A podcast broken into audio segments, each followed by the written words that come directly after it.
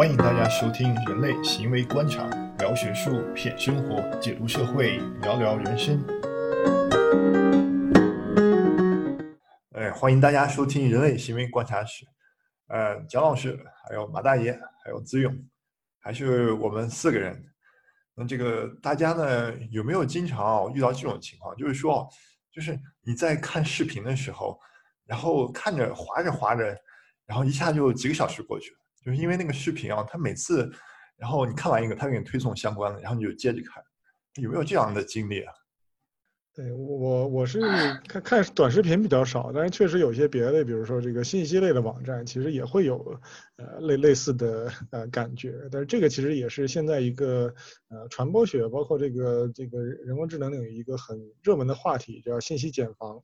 啊，就是说这个我们的。呃，很多时候呢，比如说人会，我们都会喜欢那些啊，跟我们现有的价值观、跟我们现有的思维体系比较相符的信息啊，所以呢，我们有时候会啊，不断的去寻求这样的啊相同的信息。那最后呢，它就像一个蚕蛹吐的那个丝一样啊，弄了一个呃这个茧，把自己给包起来了。最后你就发现，你永远接触的都是这一点点信息，那你最后这个思想就变得特别的封闭啊，变得特别的狭隘。这就叫做。啊，信息茧房，但是这个概念本身呢，其实是这个，呃，不是现在才有的，其实之前传播学很早就已经提出过了，啊，就甚至说这个东西可能啊，它是一个心理学层面的一个东西，但是因为这几年呢，随着我们现在这个互联网的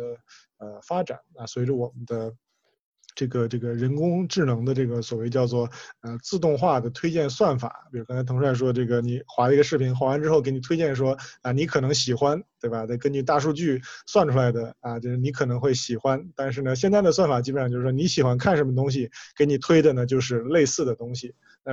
现在的算法啊，不断的去迎合我们的这种啊这种。这种需求，那最后就导致的是，虽然好像是啊，因为比如说，我不知道你们是不是这样，我至少以前怀着这个非常 naive 的 这种幻想啊，觉得科技会带来啊这种思维的沟通啊，提升了我们思维的交流，会让人们的思想变得更加的开放啊，至少我当年是怀有这种不切实际的幻想的。但是从现在的现实来看呢，其实好像恰恰走到了一个反面啊，科技它是。啊，会让我们的思想变得越来越封闭了，对吧？原来我们可能会啊，不可避免的会接触一些啊我们不喜欢的观点啊，反面的观点啊，不同的意见啊，促使我们去啊做一个反思和思考。但现在科技的手段变发达了，反而我们会更容易的找到很多。就跟我们一致的信息啊，大数据已经算好了，你就喜欢听这个东西，所以我就不断的跟你说这个东西，那结果就是啊，大家变得越来越封闭，最后你发现互联网的呃普及和发展并没有让我们的啊这种观点有更多的交融，最后反正变成了很多小圈子，比如你看微博，看其他的平台，基本上同样的一个趋势就是。变成了一个小圈子啊，就是这个圈子人是类似的观点，那他们就是每天就彼此的交流啊，系统也给他们推送的也是这些个小圈子里边相同的观点那。另外一些人持有反面的观点，他们就变成另外一个小圈子，反而变成了这样一个很多就类似于这种所谓叫啊相互隔离的这种啊孤岛一样的感觉。所以说，就是你有这种心理倾向，就喜欢看啊自己喜欢的信息、相关的信息，然后科技公司呢就利用你这个心理现象。然后猜出你喜欢看什么，就一直给你喂你喜欢看的，这样的话就是一个循环，然后就会把你陷到一个很小的信息圈子里面。那子勇和姜老师，你有类似的经历吗？好，那个我觉得确实是有这样子的，而且他这个是。嗯，怎么说呢？我觉得要两看吧。我觉得现在是已经到了一个比较极端的一个状态。如果说从信息交流的有效交流的这样的一个嗯层面上面来说的话，嗯，一定程度上就是推送这种类似信息的，或是就是嗯同同等类型信息的这样的一个一个这样的推送的话，在一定程度上确实是可以，就是相当于是快速的，嗯，而且比较有效的在关于这一方面的这个信息的交流。可能是会有推进的，但是我觉得像呃大家刚刚说的，就是因为有现在的算法加成，以及就是相当于算法加成下，大家还有各种各样的小团体，而这样子呃建立起来的一些就是相当于是一些是隔离跟隔阂，而造成了嗯更大程度上的信息分离。这种我也是能感觉到的。就比如说啊，我觉得这可能要找另外一个话题来说，就饭圈，我觉得就是一个非常好的的一个例子。就比如说，就是那个当你喜欢一个明星或喜欢一个类型的啊，比如说团体啊这样的一些东西的话，你不断的会。比如说视频网站，他会给你推送就这个人相关的，或者是这一类型相关的。然后你因为看到这些推送，看到弹幕，看到下面的讨论，加入更多的这些小圈子里面，然后就这样的一个不断的循环当中，就容易越来越极端，更容易越来越陷入这样的嗯，就相当于是这样的信息之中。我觉得，嗯，这一个我还是看到挺多的，而且，嗯，还有就是，包括有一定程度上在朋友圈里面看大家转发的东西，你也可以看见，就是这种，甚至我觉得，就是我自己也也会有这种所谓的 selection bias，就是我觉得是作为心理学机制，我们是很难反抗，完全做到，嗯，不去这么做的，就是我们也一定程度上会容易选择跟我们观点、思想观点相近的，或者是喜欢的东西类似的的人。嗯，去交往跟去看他们发的东西。对我，我是说，虽然可能我们都是通过这种大数据的算法获取信息，但是可能我们还是要区分你在这里到底是最终的这种需求是什么。你要是获取信息，还是想和他人来进行社交？我觉得这个还是不太一样的。像我自己，我是下过头条，然后我就给删掉了，因为我就觉得好无聊啊，我推送的都是一样的，然后就。就就是信息都一样，然后我就也没有觉得，呃，就是获取的，就我我可能下头条，我想获取信息，但是他都给我推送的是一样的，我觉得特别没有意思，我就给删掉了。然后偶尔会上微博，但是微博上你会发现会加入一些什么超话呀或怎么样，会发现里面的信息也大多都是一样的，然后我也就觉得很很不愿意看。所以我觉得，如果是你要个体获得的这种要这个呃。通过这种网络使用想获得的是信息的话，如果都是这种类似的这样的一个算法，可能并不能满足人们的这样的一个需求。但是有的另一方面，就是我们可能会通过这种信息的获得，想嗯完成这样的社交，比如说像那个刚才子勇说的这种饭圈，然后你你是都是某一个人的粉丝。然后你们在下面的这种社交，可能大家会更倾向于相似或者是相相关的这样的信息吧？对，这这点我觉得就是很关键，就是其实这个寻求信息的人的需求是不同的，那么就是不同的需求的人，自然他对待这种啊不同信息的态度也会也会不一样啊。但是，但是据我观察，我觉得大部分人可能上网或者说这个 这个还是以娱乐需求为主。啊，咱说白了就是看视频也好，还是看这个网络的信息也好，还是就说它是一个娱乐需求。那么娱乐需求的第一要务就是你的信息得让你感觉很爽。那么什么样的什么样的信息能让你很爽，能让你有满足感的？当然，我们社会心理学我们都知道，对吧？确证偏差，我们都喜欢那些跟我们的观点一致的东的东的信息啊，我们都喜欢啊别人不断的去强化啊重复我们的观点，这样我们才相信我们的是对。就会很爽，所以这个东西某种程度上它是一个呃符合人性的东西，对吧？就是说这个呃，所以现在很多人在讨论这个信息茧房，在啊这个指责一些公司啊，对吧？就是说啊算法的问题，这个东西我觉得绝对不是一个呃单纯的人工智能的问题，它背后的心理根源其实一直是存在的啊，只不过是我们现在的呃技术呢是把这个东西放大了而已。但是其实你说。确这个偏差也好，还是说这种啊，包括就是说不同的矛盾信息，对吧？我们遇到了一个和我们观点不同的啊证据啊，本来我相信是这样，但你发现原来啊事情可能不是这样啊，这个我们会造成认知失调，对吧？会让我们的有矛盾的认知啊，这个是在心理上就是一个很痛苦的事儿。那这个东西心理学我们都知道，这个是肯定是啊不能持久的。啊，我们必然会寻求啊一种心理的稳态，那自然我们就会寻求一致的信息。所以这人性就是这样子。那就科技啊，只不过是迎迎合了我们的人性的需求啊。尤其如果在互联网上，大家是一个娱乐需求的话，那大家肯定不会说有意识的去寻求自己的啊与自己不一致的观点。那有的人会这么做啊，这个我们知道就是所谓的认知需求比较高的人，对吧？他是喜欢琢磨东西啊，希望获得更好客观的认知，那他会主动去寻求啊这个与自己的观点相矛盾的信息。那这样的人，第一很少，第二呢，这个也不是一个啊这个随便啊就可以完成的一个一个事儿啊。我以前呃上微博的时候，有时候我还有一个习惯，就是会特意关注一些我特别讨厌的人，或者特别特意的关注一些跟我的观点特别相反的人。啊，对吧？就是我就是说那时候年轻嘛，就还是理想主义者啊，就是总是要提醒自己说，一定要接受啊不一样的信息啊，接受与自己反面的信息，这样才能让自己认识变得客观。啊，后来上了岁数以后呢，就把那些人都删掉了啊，觉得何必这么折磨自己？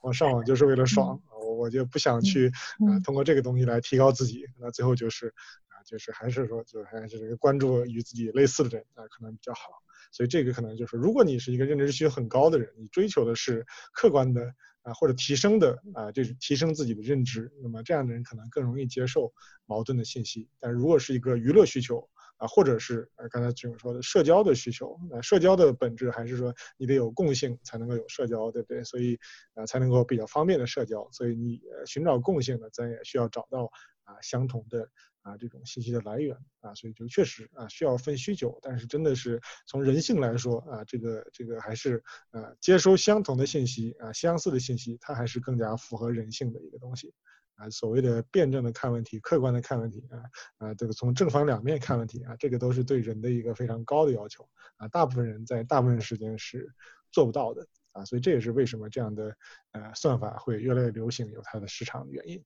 哦，刚才马大爷讲的就是说大家对不同的观点的看法嘛，但是可能除了呃一些信息，除了传达观点之外，它其实还有其他的这种就是没有那么明显的有观点的信息，比如说我们朋友圈会经常看到一些朋友圈刷屏。的呃，比如说北京今天有彩虹，然后就看朋友圈，大家都在发彩虹，就会觉得很无聊，很没有意思，就很不愿意点开去看。所以我就觉得，就是人们一方面是想寻求和自己相似、寻求认同这种观点的信息，那另一方面其实他也会有寻求哦不一样的这种信息的需求。对，那这个就是比如说满足这所谓叫好奇心。对吧？对对对，这个满足一些这个这个这个 surprise 啊，这种惊喜啊，这样的一个是有的啊，但是就是还是就是看什么什么样的条件下，比如哪一种需求占主导，那我觉得这可能会啊分情况来来讨论。啊，另外就是说，这个就是说，这个就是说，怎么样去打破这个茧房的话，就是一种可能性，就是我，像刚才说的，最理想可能是有啊不同的观点的碰撞，那这是让你有更客观的认识。那另外一种可能性是不是也是，就是说，不是说啊，就真的是要呈现特别矛盾的信息观点，而是说我是这个人啊，他是啊，比如说他有一些喜欢的兴趣方向，那我们可以预测说有一些类似的方向，但他没有接触过的。因为每个人接触的信息总是一少部分，对吧？那我们可以有一些啊，相对来说啊，不是完全一样，但是还是比较相关的，但他又没接触过的东西，那是不是这样可以啊？呃，一定程度上可以拓展他的这个呃认知的边界。我不知道现在的这种算法是不是这个有这样的一个拓展的可能性啊？还是说就是非常啊机械的，就是完全同样的东西在不断的啊灌输？啊，应该现在是有。嗯，就是这种惊喜推荐的这样的一些算法，因为我们在合作的一个 computer science 老师，他们就在做，好像这个已经是呃在学术界已经不新了。然后他们会两种算法推荐来进行比较，然后看被试的这种满意程度这样的。嗯，那这个这个这个惊喜惊喜推荐是怎么个惊喜法呢？嗯，它的界定就是说，首先要和呃你这个东西会有关系，就和你原先看到的信息有关，然后但会又会不一样，然后会让被试，它可能好像有一个是测呃测这种嗯激动 excitement surprise 这样的一种一种条目，好像是我记得。对，那可能就是说，这个比如说新的信息和原有信息的这个这个距离，可能它其实是一个呃量量化的一个变化的程度，对吧？太远的东西我们就会觉得就是很抗拒，太近的东西就觉得很很无聊。那就是可能在某一个特别适合的距离上，那么它就会让我们觉得啊惊喜啊，甚至有这种积极的呃体验。对吧？那这个这个那可能有些算法不知道什么时候能够用到我们的业界啊，真的将大家将来这个用用这些软件的时候能够有有这种惊喜的推荐。现在的感觉确实还是比较机械的，哎，这种这种 千篇一律的推荐会多一些。有一种是不是像大家喜欢去艺术馆一样，就是因为平时里面你见到的东西太正常了，然后人是人，然后啊桌子是桌子，到艺术馆以后，它桌子都变形了，人也变形了，然后只有你是学艺术的。你觉得有的时候大家去艺术馆就是为了寻求这种不一样和惊喜吗？啊，我这个的话倒是有一个小故事，当时对我可能说是人生观都有很大的影响的。就我本身是古典音乐嗯训练出身的，但是我去的是一个非常的先锋派的。嗯，音乐学院，就我的本科的时候是被打碎三观无数次的。但我当时有一个老师，他曾经跟我这么说过，就是如果你觉得你听一个音乐，觉得他觉得非常非常难听，你非常难接受他的时候，如果你能忍着听三次，觉得他没有那么难听的时候，可能之后你能够会找到一些联系。就我估计这个跟马大爷之前说的，就是你要关注一些跟你的那个观点完全相反的人，就是你可能会很痛苦啊。但是，嗯。我还是一个比较理想化的人吧。我觉得我在这样的一个历程当中，虽然它不是一个很愉悦的这样的一个历程，但是它确实会让我就是看到很多不同的东西，而且是我觉得有一个很重要的，就是我慢慢觉得，就是你不需要，就是说去讨厌你现在喜欢的东西的同时，你还是可以去看别人是怎么想的，或者是别的这样的音乐形式是怎么样的。但我觉得，就我们刚刚讨论到，已经讨论到怎么解决了这个问题。但我的感受是，就是，嗯，虽然我不混饭圈了，但是我也是一个常年潜水艇，在各种游戏圈饭圈里面混的人。就我的感觉，一个很大的是，很多时候甚至还没有到这个怎么解决的这个层面。很多时候大家可能不一定 aware，就大家可能甚至不知道自己在这样的一个信息的这样的一个包围当中，因为我觉得。大部分人如果是娱乐好，或者是一个呃社交的这样的一个信息的使用的过程当中，大家其实都是喜欢这种熟悉的因果关系的，就让你觉得爽的的这样的一个状态下，甚至大部分人都觉得就是，哎呀，我平常三次元生活都这么累了，我到二次元你就不要给我科普，不要给我说这么多这些东西，所以很多时候。我不知道是有可能是主动的去回避这个困境，或对他们来说，这个并不是一个困境，就相当于是我觉得可能第一步是要认识到有这样的一个环境和有这样的一个状态。嗯的本身，呃，才是第一步吧，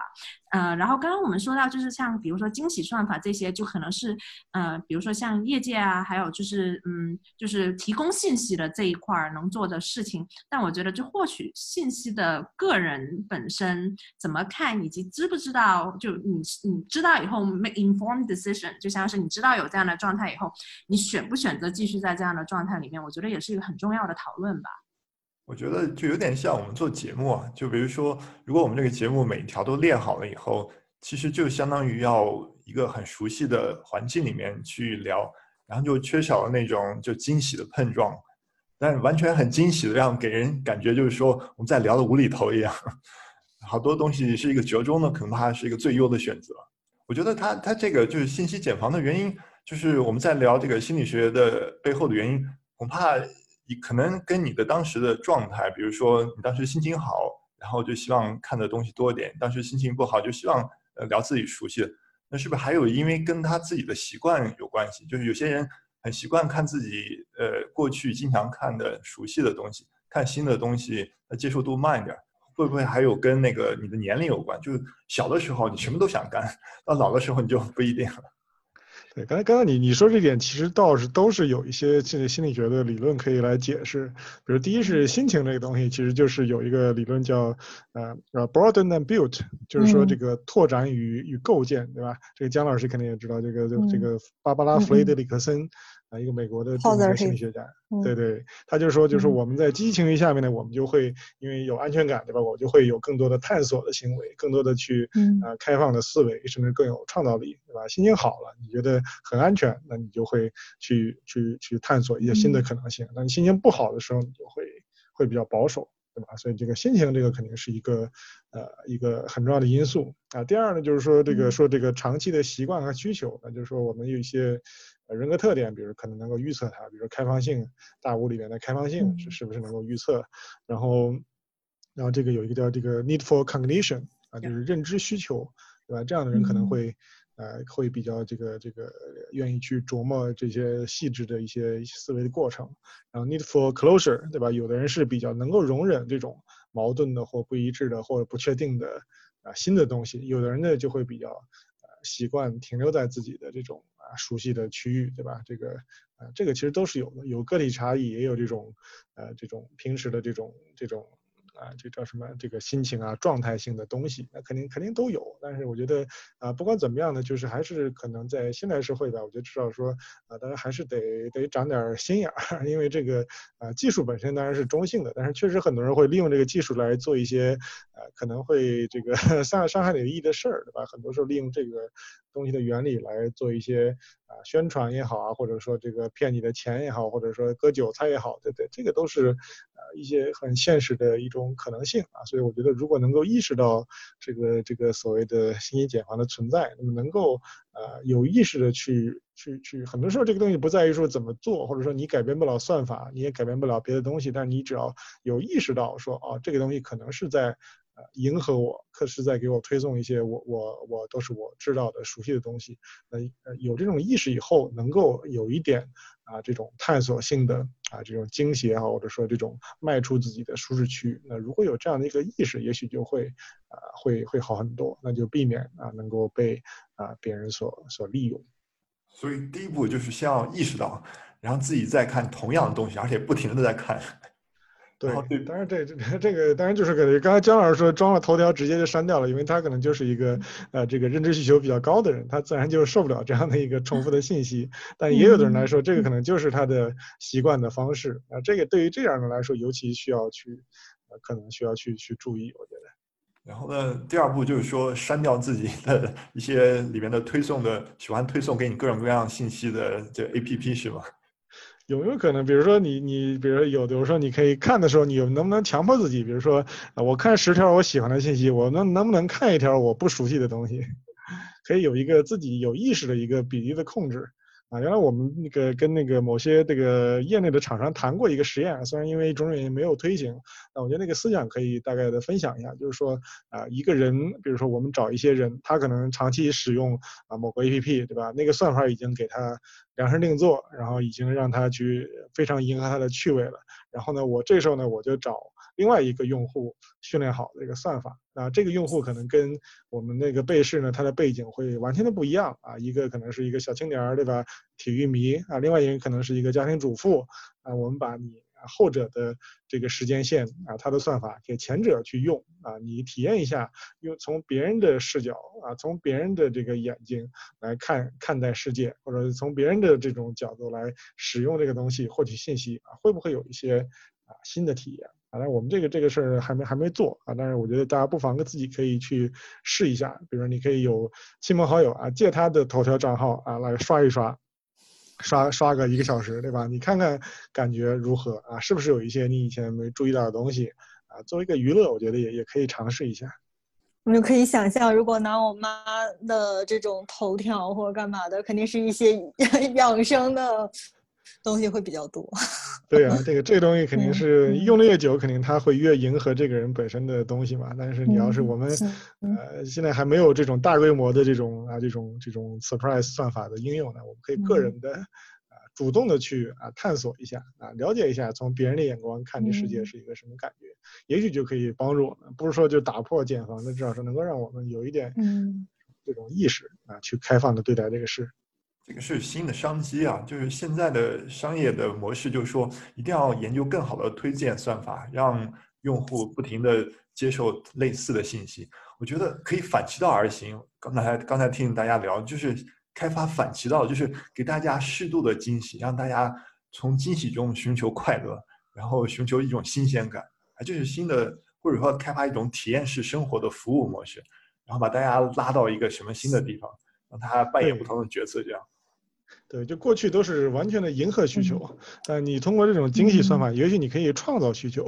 发掘出它本来可能拥有但尚未拥有的需求。那么你通过这种方式就可以呃找到它的这种啊这种扩展的可能性。那也许真的是是是一种商机。那我不知道这个未来会不会真的有人去做这个事儿，应该会有。如果有做企业或者创业的同学啊，一定听到这个节目。如果你们最后发财了，可以感谢一下马大爷，还有姜老师，还有子勇同学。就刚才说到商机，我突然想起，就是 Gilbert 他们原先做的那个 effective forecasting，就是说怎么预测一个人比较准呢？是不是就是不是说通过这个人自己的预测，而是哎找到和他类似的人，这个人呢他已经走过了，比如说呃和我类似的人，他现在已经四十岁，然后我看他四十岁怎么样，我大概就知道，哎我。那个时候也应该会是这个样子，然后这样的预测会会是一个相对比自己这种预测会相对比较准确一些。那如果是这样的话，是不是我们就可以找，比如说你现在是二十岁的人，那他可能二十五岁的时候，大概类似这样的群体是什么样，他们在看什么样的内容，然后给他做这样的一个推送。对对，这个信息好像现在的推推送系统其实是有有参考的。比如说，我知道他们有一些啊里面会做这种所谓用用户画像啊，比如说这个人总是夜里夜里几点刷刷这个头条，对吧？然后他是啊大概是多大的岁数、年龄，对吧？这种信息很好拿到。那么你可以就是把它画出一个特定的人群，那就跟他类似的人啊，大家都喜欢看什么东西，然后我们就可以啊把。这个人做推送，对，推送给他，但他没有看到，但是我们根据这个用户的画像可以预测他有可能会感兴趣的东西啊，推给他，对吧？这个这个是一种可拓展的方向，应该现在已经很多算法已经是是有这个成分的啊，所以所以也也不是完全的算，也不是完全就是机械的 一样的推送啊，已经过了那个愚蠢的阶段了，还是有一些这个这个这个拓展的，但是总的来说还是不太够啊，我还是希望能够科技应该能够让我们变得更加的。思思想更加的交流啊，这个更加的开放，我觉得会会这是一个理想吧。就让我想起一本书啊，那本书的名字叫《生活中的算法》，就是一个伯克利大学他的一个教授写的。它里面就谈到很多的很多的关于生活中你可以应用的算法。当然里面有很多，就比如说你要找男女朋友，找到第几个才能确定是你是你的那个终身伴侣？然后他的算法推出来好像应该是第四个还是第三个吧。呃，当然这是只是它算法，它里面还讲到一个算法，就是比如说，就是我们今天说这个信息残房，就是马大爷说的这个，它是一个是从你个人的喜好呃来说，它呢是从这个就是接受信息的就是功效来说，就比如说，就我们做科研的时候，如果你要只看你自己很细小的方向的呃专业的文献的话，你接受的信息就越来越狭小。但好多的科研的产出呢，有些比较厉害的发现都是靠交叉学科，所以他就推荐你，就是说，嗯，你可以设置一个好像是一个随机生成器吧，然后就是在你看过五篇文献的时候，让那个生成器然后随机给你推荐一篇，或者说你把眼睛闭上，然后 点一下。所以我觉得，我觉得就是我可能最近就是有有有学生来想着读博士嘛，就好多呃想要分享经验的。其实我就感觉，不管是你做学术啊，还是干嘛，就是在日常生活中，都是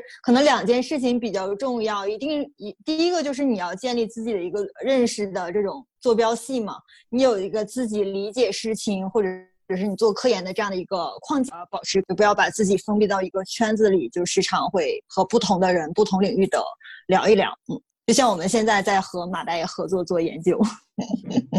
听我们的节目也是啊，就是因为嘉宾有的时候，比如我在瞎聊，所以有很多惊喜。所以大家继续收听的话，就会走出自己的信息残房。